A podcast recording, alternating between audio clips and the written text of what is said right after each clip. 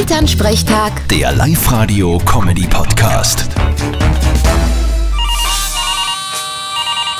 Hallo Mama. Grüß dich, Martin. Bist eh gut heimgekommen gestern? Offensichtlich, sonst darf ich jetzt nicht reden mit dir. Nein, ich hab so eine Freude gehabt gestern und die Oma auch. So schöne Blumen und so ein schönes Gedicht von dir. Das gefreut mich aber. Du, wo hast denn das Gedicht überhaupt hergehabt? Was meinst? Das habe ich selber geschrieben. Wirklich wahr? Geh, sag mir's nur mal auf, damit ich mir's aufschreiben kann. Wirst meinst. Also, Wart, wart, wart, wart. Papa schreibt mit. Wieso ich? Ist ja dein Gedicht. Du hast Stenografie in der Schule gehabt. Ja, vor 50 Jahren. Wurscht, schreib mit. Geht schon, Martin. also.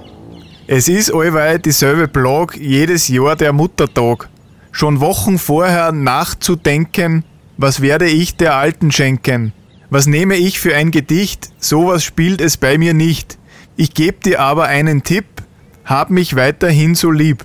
Und sei froh, dass du mich hast und nicht irgendein anderes gefraßt. Mei, so schön. Papa, hast du das aufgeschrieben? Eh klar.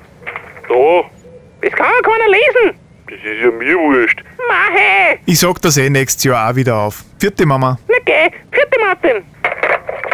Elternsprechtag. Der Live-Radio-Comedy-Podcast.